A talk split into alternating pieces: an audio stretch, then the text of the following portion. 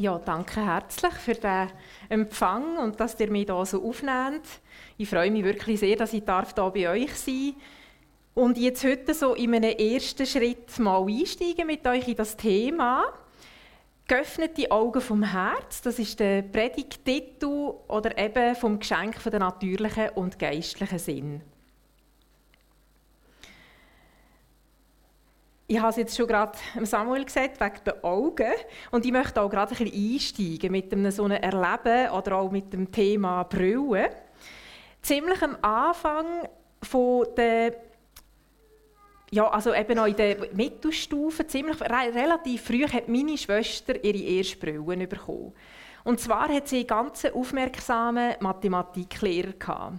Der hat gemerkt, er hat eine Prüfungen an die Wandtafel geschrieben und ihm ist aufgefallen, dass meine Schwester, wenn sie weit vorgehockt ist, gute Noten hatte und wenn sie weit hinten war, ganz schlechte Noten. Und ihm ist das aufgefallen und dann hat er das nachher mal meinen Eltern gesagt und man hat das untersuchen und hat gemerkt, dass sie stark kurzsichtig ist. Das ist irgendwie wie gar nicht vorher auf dem Schirm gewesen. Und ich mag mich noch erinnern, sie ist zwei Jahre älter als ich, ich mag mich noch erinnern, wo sie ihre erste Brille hat bekommen. Es war ein richtiges Familienerlebnis. Wir sind rausgestanden und also, sie ist wirklich fast aus allen Wochen gefallen. Die hat eine Freude gehabt. Sie hat nicht gewusst, dass man an einem Baum einzelne Blätter sehen kann. Oder dass man zum Beispiel von uns aus durch eine bestimmte Perspektive die Zeit am Killenturm lesen kann. Und ich weiss also und sie ist wirklich dann, ich mag mich noch erinnern, als sie die Brille hatte, voller Stolz, ist sie mit ihrer Brille in die Schule gelaufen, einfach mit dem ganz neuen Lebensgefühl, das sie dort bekommen hat. Ein paar Jahre später haben sich auch meine Augen verschlechtert. Und ich habe das gar nicht toll gefunden. Also ich war gar nicht so wie meiner Schwester. Ich dachte, oh je, jetzt oder so. Ich habe das so lang wie möglich rauszögern.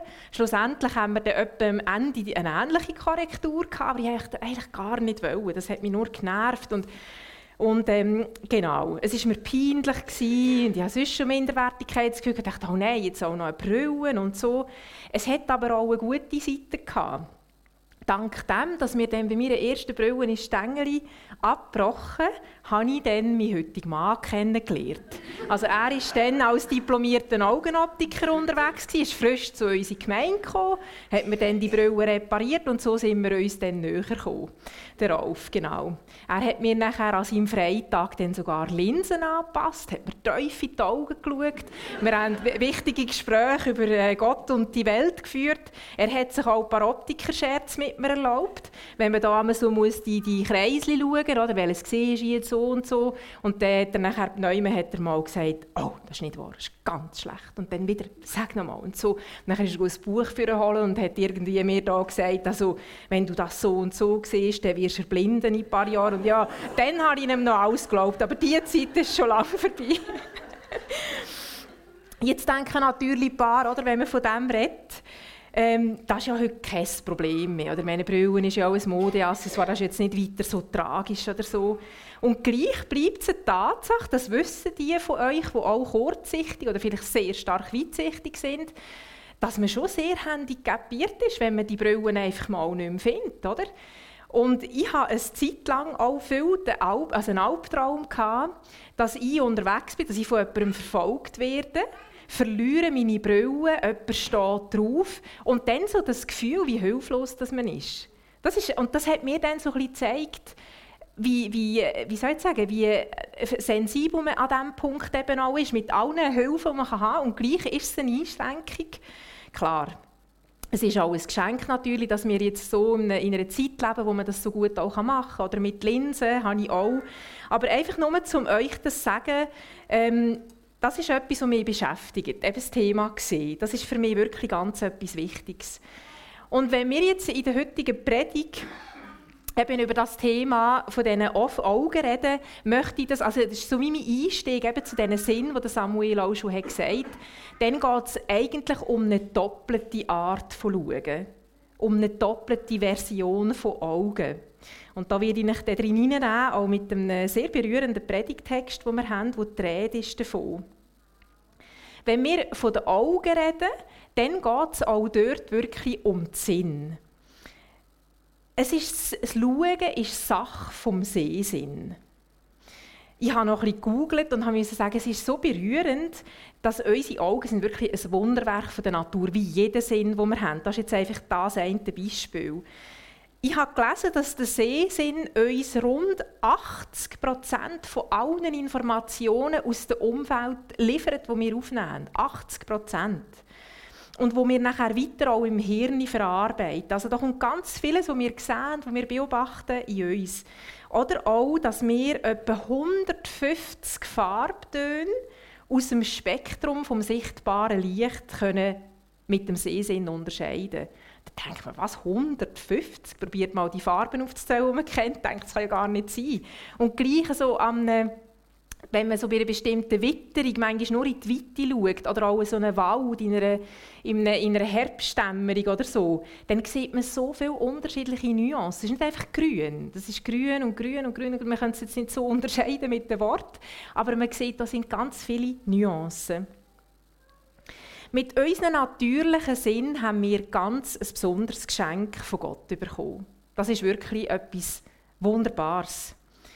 Und das Thema Hochsensibilität haben wir jetzt schon ein bisschen angeschnitten. Das ist so ein grosses Wort und ich komme ja dann auch für zwei Verteufungsüben, wo wir das Thema noch mehr unter die Lupe nehmen. Es ist eine Tatsache, dass es Menschen gibt, die ihre natürlichen Sinn noch stärker ausprägt sind als bei anderen. Manchmal so stark, dass es fast ein bisschen zur Überforderung wird. Also sei das, dass jemand jetzt zum Beispiel beim sehr lichtempfindlich ist, gerade beim Schauen, oder dass jemand so stark auf Geräusche reagiert, dass man richtig erschreckt und, und nachher andere im Umfeld sagen, ja, jetzt tue nicht so. Ich meine, das war jetzt nicht so laut. Aber man kann das eben gar nicht so vergleichen, weil die Wahrnehmung eben unterschiedlich ist. Und ich möchte einfach ganz kurz eine Definition jetzt schon heute auch euch mal sagen, dass ihr eine Ahnung habt, von was rede ich denn überhaupt, wenn das Wort jetzt heute zwar noch nicht so ausführlich, aber einfach, dass ihr es mal gehört habt.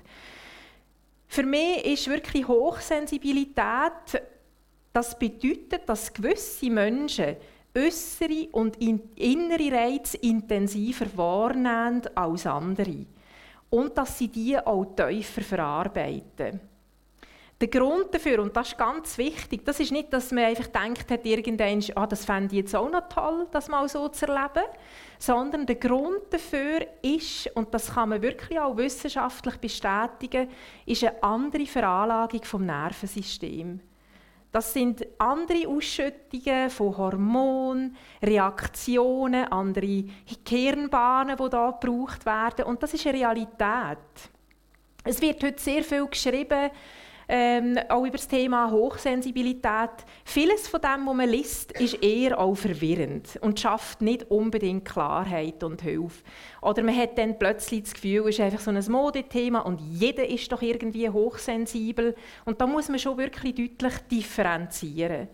Und das ist, das ist mir sehr wichtig. Oder? Ich habe ein Buch geschrieben, das den Titel trägt «Mit allen Sinnen auf Empfang». Hochsensibilität als Gottesgeschenk und Auftrag, wo ich bewusst auch aus christlicher Sicht an das Thema herangehe. Gerade auch, weil das ein Thema ist, wo vielfach auch im esoterischen Bereich stark gewichtet wird, weil auch eine hohe Empfindsamkeit für Übersinnliches eben da ist. Und mir ist es ganz wichtig, dass wir das Thema eben auch aus christlicher Sicht anschauen mit allen Sinnen auf Empfang. Das ist einerseits etwas, wo viele Menschen eben sehr real erleben, über ihre natürlichen Sinn. Gewisse eben noch mehr als andere. Das sind eben die sogenannten Hochsensiblen, Menschen, die mehr wahrnehmen als andere. Und das geht auch über die, also über die klassischen Sinn raus. Das kann auch sein, dass man Atmosphären spürt, Spannungen spürt, es bedeutet auch, dass wenn irgendwie Erlebnisse passieren, dass die viel intensiver nachhallen, dass man viel schneller auch verletzt ist durch Wort. Also das ist ganz ein breites Spektrum und das schauen wir dann auch noch näher an. Es ist aber auch für mich wie ein Ausdruck von einer Sehnsucht mit allen Sinnen auf Empfang sein. Und da möchte ich ein bisschen mit reinnehmen, weil ich glaube, dass das auch eine Möglichkeit ist, wie Gott uns berühren kann über die natürlichen, aber auch über die geistlichen Sinn. Vieles von dem, was wir wahrnehmen, generell, überhaupt einfach in unserem Leben, das ist eine Tatsache, dass das über unsere Sinn läuft. Und wir haben, eben, wir haben vorher in der Fragestellung auch schon gehabt, dass man kennt so die klassischen fünf Sinne. Also die gehen zurück schon auf einen Aristoteles, der hat die schon beschrieben, eben das klassische Schauen, Hören, Riechen, Schmecken, den Geschmackssinn und Tasten. Sinneswahrnehmungen, das ist ein Geschenk, das die Menschen bekommen haben. Und auch damit eine gewisse Grundsensibilität. Also das ist nicht das Thema, das jetzt einfach nur gewisse betrifft, sondern für mich ist das auch etwas, das wesenhaft geschenkt ist. Wenn jemand gar keine Empfindsamkeit hat, dann ist es irgendwie eine krankhafte Ausprägung. Und ich habe mich dann auch wirklich auf Spurensuche gemacht im Buch, weil ich mal schauen wie ist denn das eigentlich mit diesen Sinneswahrnehmungen? Ist das etwas, was wir auch in der Bibel sehen? Und es hat mich wirklich, also ich glaube, das ist der Teil, der mich fast am meisten berührt hat, wo, ich, wo mir bewusst worden ist, wie unglaublich wichtig Sinnes, natürliche Sinneswahrnehmungen sind, schon in der Beziehung zu Gott, und zwar schon im Alten Testament. Ihr könnt x beliebige Situationen euch mal überlegen. Zum Beispiel ist Gott ganz wichtig, die Opfer. Und immer der Geschmack, also der Geruch von diesen Opfern. Die haben müssen eine bestimmte Kombination, manchmal von Düften oder was auch immer sein. Das ist jetzt einfach ein Beispiel. Das wäre jetzt wieder Geruchssinn. Im Gegensatz zu diesen gottlosen Götzen, das ist auch etwas, was man viel sieht, oder kann man den lebendigen Gott auch hören. Man kann ihn schmecken. Und das sind, es sind wirklich auch so Verben, so Wörter, die sich immer wieder wiederholen, im Alten Testament schon. Und sie wird ganz klar, der Mensch ist nicht einfach zufällig von Gott als wahrnehmendes Wesen erschaffen worden, sondern im Grunde genommen ist die Fähigkeit zur Sinneswahrnehmung, das ist auch ein Aspekt von unserer Gott-Ebenbildlichkeit.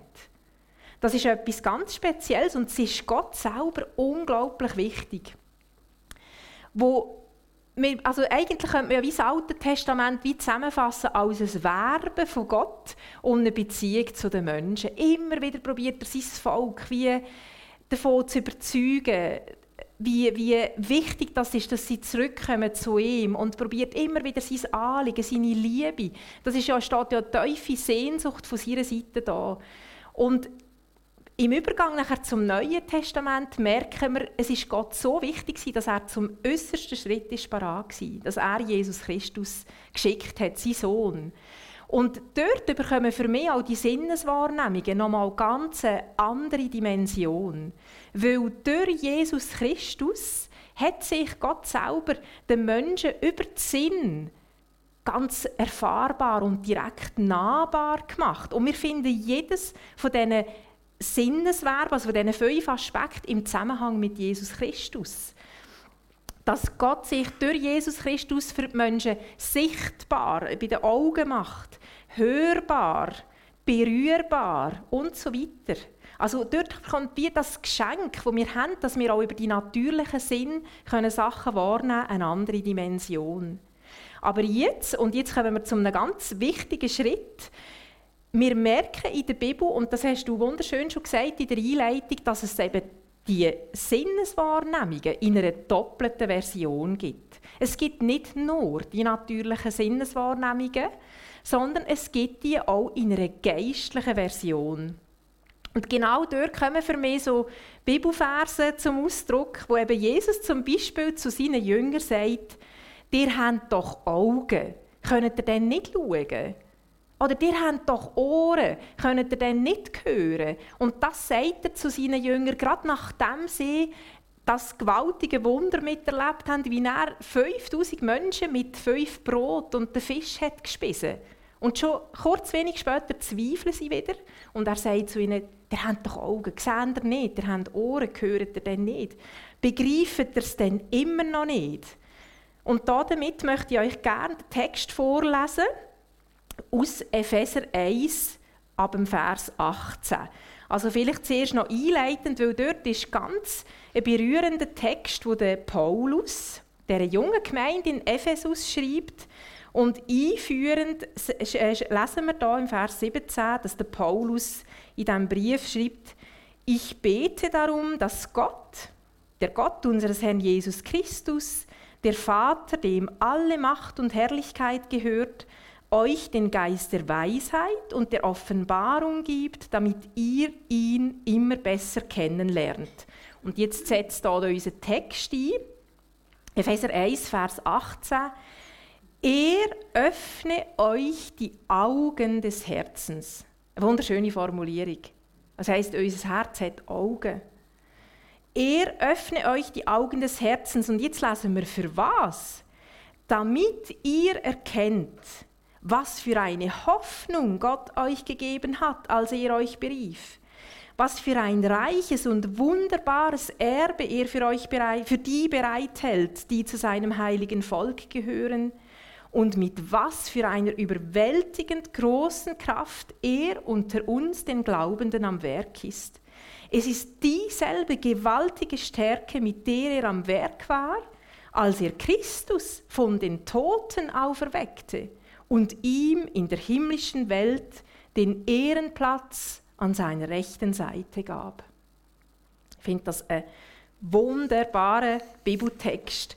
Und ich muss mir manchmal selber, wenn ich so Texte lese, in den, gerade in diesen Briefen auch von Paulus, muss ich mir das manchmal selber ein bisschen zureden. Oder? Wir, wir lesen manchmal so Texte und das sage ich jetzt auch einfach zu mir.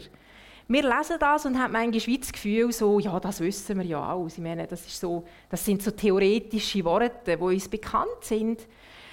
Aber manchmal denke ich, es tut uns gut, wenn wir uns probieren, ein bisschen zurückzuversetzen, auch in die Zeit, wo dieser Brief ist geschrieben wurde.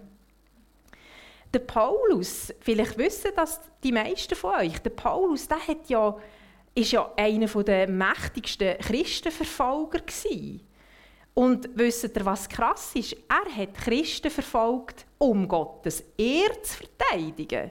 Also der hat nicht einfach gegen Gott geschafft. Er hat gemeint, er macht das Richtige. Er hat gemeint, er tut Gottes Ehre retten, indem er die komische Sekte von dem Jesus von Nazareth bekämpft. Und dann hat er ganz ein besonderes Erlebnis gehabt wo Jesus selber ihm begegnet ist, als er unterwegs war, für Neumann hinzugehen, wo er Christen hat gefangen nehmen und nach Jerusalem bringen Und dort ist ihm Jesus begegnet. Und er hat gemerkt, es ist wirklich der lebendige Gott, das ist wirklich die Wahrheit. Und ich mache etwas falsch, das dient gar nicht Gottes Ehre. Und dann ist ihm das alles wie offenbart worden. Und er hat gemerkt, mit Jesus Christus ist alles anders geworden. Alles. Es ist nicht mehr wie vorher. Es gibt ganz neue Perspektiven. Und wenn ihr mal seine Briefe unter diesem Aspekt leset, merkt ihr, dass er sein ganzes Leben investiert, für die Leute zu sagen, da ist etwas Revolutionäres passiert. Das sind nicht einfach irgendwelche tote Worte. Das ist revolutionär, was da passiert. Es ist alles neu geworden, alles anders. Und durch den Heiligen Geist, lesen wir hier, das ist die überwältigend große Kraft, die hier drin ist. Das ist der Heilige Geist, der geschenkt worden ist. Gottes Geist, der in eine Dimension hineingeführt hat, die es vorher so für die Menschen real gar nicht gegeben hat. Also man kann sagen, bei den Sinneswahrnehmungen geistlicher Natur geht es darum, dass wir mit der Hilfe vom Heiligen Geist lernen, geistliche Worte erkennen. Sachen, die eine Ebene tiefer gehen. Augen vom Herz, die nehmen die Realität wahr, wo allem zugrunde liegt, wo unseren natürlichen Sinn aber in der Regel verborgen ist. Und so wird deutlich in diesen Texten, oder während eine natürliche Sehschwäche, wie jetzt ich hier mit der Brille zum Beispiel bekämpfen, das betrifft nicht alle Menschen. Es gibt auch Menschen, die eine sehr gute natürliche Sehschärfe haben. Aber wir Menschen sind ausnahmslos von einer geistlichen Sehschwäche betroffen. Alle, wir alle. Das ist nicht eine Schwäche, wenn das jetzt jemand so erlebt. Ich muss das schnell Boden tun, dass man das runtergeht. Aber das ist, das, ist, das ist einfach Teil von dieser Realität. Und so, wie wir nachher manchmal so auch ohne Brille eben nicht scharf sehen, das ist ein Foto, das meine Tochter mal in Venedig gemacht hat für ein Schulprojekt. Finde ich mega cool, weil man so die Schärfe sieht, aber eben auch so die Unschärfe.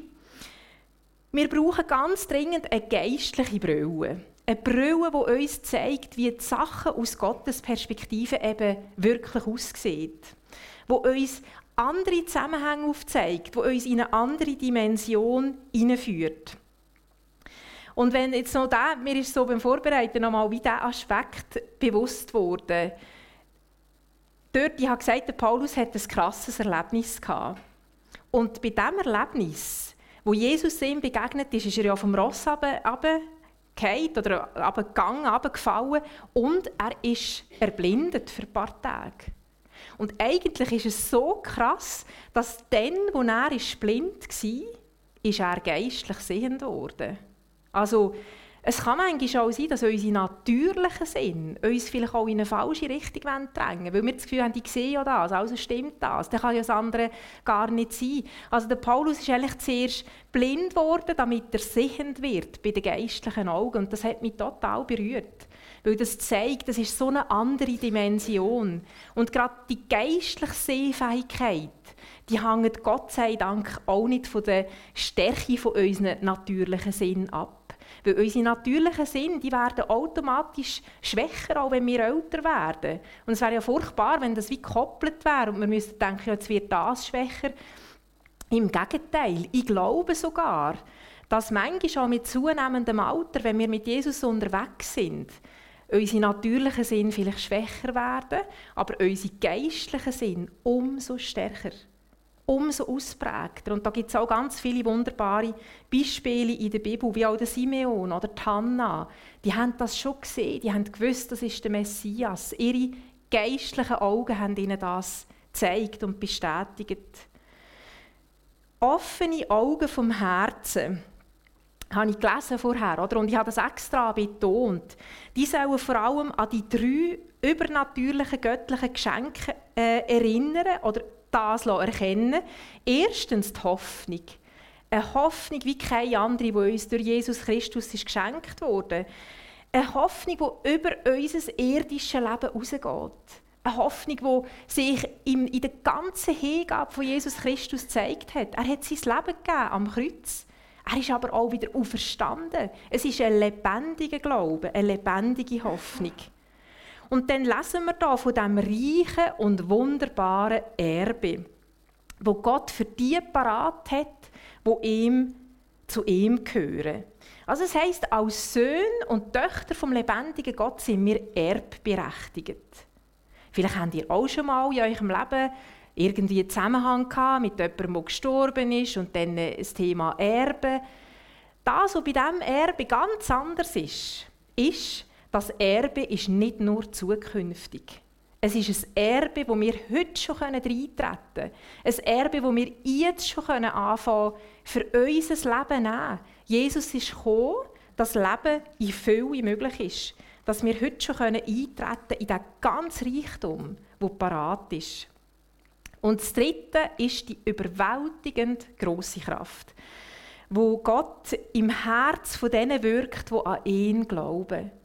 Und da muss ich Ihnen ganz ehrlich sagen, da schaue ich manchmal auch sehr beschämt auf mein eigenes Leben. Und frage mich manchmal, was sieht man denn eigentlich von dieser Kraft? Und glaube ich denn überhaupt, dass diese Kraft wirklich so mächtig ist? So schnell fängt man wieder an Sorgen.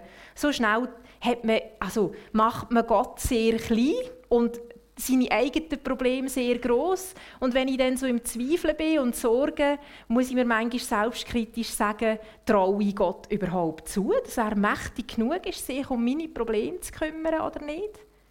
Es ist eine unfassbar große Kraft. Und ich sehne mich danach für mein eigenes Leben, dass noch viel, viel mehr von dieser Kraft zum Ausdruck kommt und zum Zug kommt. Der Ausdruck Augen vom Herz zeigt, dass geistliche Wahrnehmung eine Herzensangelegenheit ist. Göttliche Worte sollen unser Herz so tief berühren, dass wir nicht mehr die gleichen sind. Und dass wir verändert werden, dass in unserem Alltag mehr und mehr von dieser übernatürlichen Wirklichkeit sichtbar wird, indem wir eben so geistliche Erkenntnisse anfangen umsetzen und danach leben. Und ich möchte euch gerne noch in eine kleine Szene mitnehmen ins Alte Testament. Ich finde, es gibt keine andere Geschichte, die das so schön illustriert, mit diesen offenen Augen vom Herzen. Und manchmal denkt es mir so, so wie, wie ein Bilderbuch, all die Geschichten im Alten Testament, dass wir können besser auch geistliche Worte verstehen Ich tue euch nicht die ganze Geschichte aber ihr könnt die gerne dann für euch auch noch ganz fertig lesen. In 2. Könige 6, 8 bis 23 finde ist wirklich eine ganz spannende Geschichte. Wo der König von Syrien Krieg gegen Israel geführt hat, hat Gott dem Prophet Elisa, wo dann eben gelebt hat, immer wieder offenbart, schon im Voraus, was der König von Syrien gegen Israel plant. Er hat ihm immer Einblick gegeben in seine Strategien und Taktiken. Und der König von Syrien war so verzweifelt, dass er gesagt hat, also, da muss irgendein Überläufer sein. Irgendjemand spielt dem Elisa immer unsere Taktiken zu. Das geht nicht mit rechten Dingen zu und her. Und dann hat man ihm nachher aber erklärt, weisst, da gibt es so einen Prophet. Und irgendwie kann er einfach alles voraussehen, was wird passieren. Dann hat sich nachher in der Nacht darauf das große syrische Heer mit Soldaten und vielen Ross und Streitwagen nach Dothan verschoben. Das ist der Ort, wo der Elisa hat. Weil sie haben gesagt, also wenn es anders nicht geht, müssen wir zuerst den Prophet aus dem Weg räumen. Also sind die dort mit dem Ziel, den Elisa umzubringen. Ein riesengroßes syrisches Heer. Am nächsten Morgen steht der Diener von Elisa auf, geht vor die Türe und hat fast einen Herzstillstand, weil er sieht, dass vor ihnen versammelt ein übermächtiges syrisches Heer ist. Und er hat pure Verzweiflung. Also mir wäre es wahrscheinlich dann auch nicht anders gegangen, oder?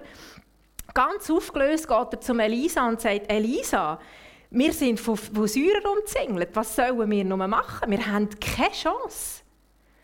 Der Elisa, eine Seelenruhe, beruhigt sie Diener und sagt, du musst keine Angst haben. Denn auf unserer Seite steht viel ein grösseres Heer. Und dann betet Elisa ein ganz besonderes Gebet. Sehr ein kurzes Gebet. Er betet, lesen wir dort, Bitte, Herr, öffne ihm die Augen. Bitte, Herr, öffne du meinem Diener die Augen, dass er nicht mehr so verzweifelt ist. Und dann lesen wir in dieser Geschichte, hat Gott das Gebet erhört, dem Diener die Augen aufgetan und dann hat er gesehen, dass es noch viel mächtigeres himmlisches Heer über dem syrischen Heer steht. Und das sind ja der ganze Berg stört beschrieben, alles Ross und Streitwagen aus Feuer, dass sie beschützt sind. Wir können gerne lesen, wie die Geschichte nachher ausgeht, sehr spannend. Aber dank offenen Augen vom Herz ist Elisa, sein Diener, nachher auch in der Lage die geistlichen Realitäten zu erkennen. Und das hat sein ganzes Bild von dem, was er vorher gesehen hat, verändert zuerst eine Realität hat, die ihn in Panik versetzt hat, ist plötzlich wie korrigiert worden, weil er gemerkt hat, das ist nicht das ganze Bild. Das ganze Bild sieht noch mal ganz anders aus. Da ist ja eine Macht, die, noch, die wirklich das letzte Wort hat. Und das sind nicht, ist nicht das syrische Heer. Auch in unserem Leben gibt es manchmal so syrische Heer. Auch in meinem Leben gibt es das. Und die tauchen manchmal einfach aus dem Nichts aus, wie aus einem Hinterhalt. Und man hat das Gefühl, ich bin hoffnungslos verloren. Ich habe keine Chance gegen das syrische Heer. Das können übermächtige Probleme sein, die unsere Angst und Sorgen versetzen. Es können gesundheitliche Probleme sein, finanzielle Sorgen, Existenzängste. Wie ist es bei dir? Welches syrische Heer hat dich im Moment gerade umzingelt?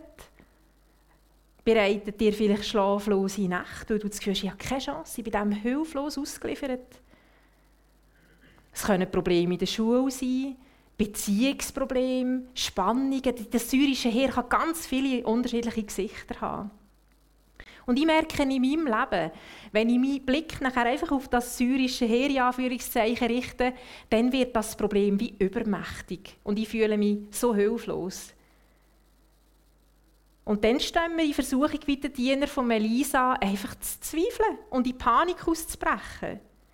Es ist der Blick auf die größeren Zusammenhänge, wo uns hilft, dass wir dort eine Blickkorrektur vornehmen können. Dass wir Mut fassen, dass wir uns daran erinnern, dass es nicht alles ist und dass es wie noch eine andere Dimension gibt. Dass ein viel mächtiger über uns wacht. Und zwar einer, der einem nichts unmöglich ist. Einer, der alles im Griff hat, auch wenn uns das vielleicht in diesem Moment nicht klar ist, wie die Sachen wieder in die Ordnung gebracht werden können. Vielleicht werden wir gewisses auch gar nie verstehen, warum Sachen so sind oder warum sie sich nicht anders auflösen.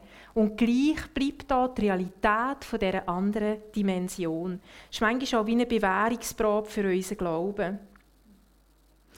Also die grosse Herausforderung, die ich hier auch sehe, und wo ich euch wirklich möchte Mut machen dafür, ist, dass wir unsere geistliche Sehkraft von Gott schärfen Dass wir nicht zu früh aufgehen und sagen, ja weisst, bei mir ist das einfach so. Ich sehe da nichts. Und, und, und auch, es ist, es ist, also, ich kann machen, was ich will und beten und die Bibel lesen, da passiert nichts. Oder? Dass wir nicht einfach aufgehen. Das ist ein Prozess. Und dass wir sagen, es ist so wichtig und es ist eine Herzenssache. Und das, was ich, eben probiere, äh, was ich immer wieder feststelle, ist, mit dem Herz ist das eben eine problematische Geschichte. Unsere Herzen, das ist geistlich und körperlich das wichtigste Organ. Ohne ein funktionierendes Herz ist nicht eine gesunde Entwicklung, ist kein gesundes Wachstum möglich. Und darum ist es kein Zufall, dass wir in der Bibel immer wieder Bibelverse finden, die die Bedeutung vom Herz führen haben. Unser Herz ist das Kostbarste überhaupt. Das ist nicht nur der Sitz von Gefühlen. Das Herz ist auch der Sitz von Entscheidungen. Das ist eigentlich biblisch gesehen so das, was uns als Menschen, als Identität ausmacht. Wir können Gott nichts Kostbares schenken als unser Herz. Mit dem Gebet, dass er hilft, dass das berührbar bleiben kann. Viele Menschen werden verletzt und das ist jetzt auch etwas, was ich natürlich gerade, wenn ich mit Hochsensiblen unterwegs bin, sehr deutlich merke. Gerade Menschen, die sehr empfindsam sind, reagieren dann auch sehr, sehr schnell extrem verletzt. Und wenn wir so verletzt werden, besteht die ganz grosse Gefahr, dass wir unser Herz hinter dicken Schutzmauern verstecken. Und dass wir wie sagen, ich halte das nicht aus, mein Herz ist zu empfindlich, zu empfindsam. Und dass wir das Gefühl haben, wir müssen hier ganz dicke Mauern drum bauen. Der Punkt ist, das funktioniert sogar bis zu einem gewissen äh, Punkt. Also es, ist, es kann wirklich sein, dass man dann, wenn man dicke Schutzmauern baut, dass die Sachen nicht mehr gleich direkt zu unserem Herz eindringen. Aber das ist nur die eine Seite. Die andere Seite ist, dass wir dann auch nicht mehr gleich berührbar sind. Auch nicht mehr für das Gute, für das Schöne, was Gott möchte in unser Leben hineingeben Für die feinen Nuancen auch von diesen geistlichen Augen. Wir sind dann auch wie ein Stück weit blockiert, wenn wir es nicht wagen, unser Herz von ihm immer wieder neu zu berühren. Und so möchte ich euch wirklich ganz fest Mut machen, dass wir uns unsere Herzen Gott wie haben und ich habe hier so eine Folie, wir werden die dann auch am Verteufungsabend noch bisschen genauer anschauen. Natürlich brauchen wir gewisse Strategien und das gilt gerade besonders für Hochsensible, dass wir nicht überwältigt werden von allen Eindrücken. Es geht nicht darum, dass alles ungefiltert auf uns darf einprasseln Das würde uns fertig machen. Aber es geht darum, dass wir die richtigen Sachen lernen abblocken und gleichzeitig unsere Empfänglichkeit stärken, damit wir umso aufnahmefähiger sind für all das, was Gott in unserem Leben möchte aufblühen Und dass wir nicht schnell einfach alles von uns abschirmen Und so möchte ich auch mit diesem Gedanken aufhören, dass wir jetzt geistlich gesehen eben nicht mit Schutzmauern unterwegs sind, sondern wie jetzt hier die Frau oder auch der Mann mit so ausgestreckten Armen. Und zwar in der Hinsicht, dass wir zu Gott kommen und sagen, schenk du mir mehr von dir. Manchmal habe ich das Gefühl, und das sehe ich auch bei mir, dass wir so unterwegs sind in einer Haltung von, ja, jetzt gebe ich mich halt mit dem zufrieden, wo ist, und irgendwo jetzt füge ich mich dem, und dass wir irgendwo resignieren, manchmal auch in unserem Leben. Aber das ist nicht das, was Gott für uns vorgesehen hat. Er möchte Fülle, er möchte eine Wiederherstellung.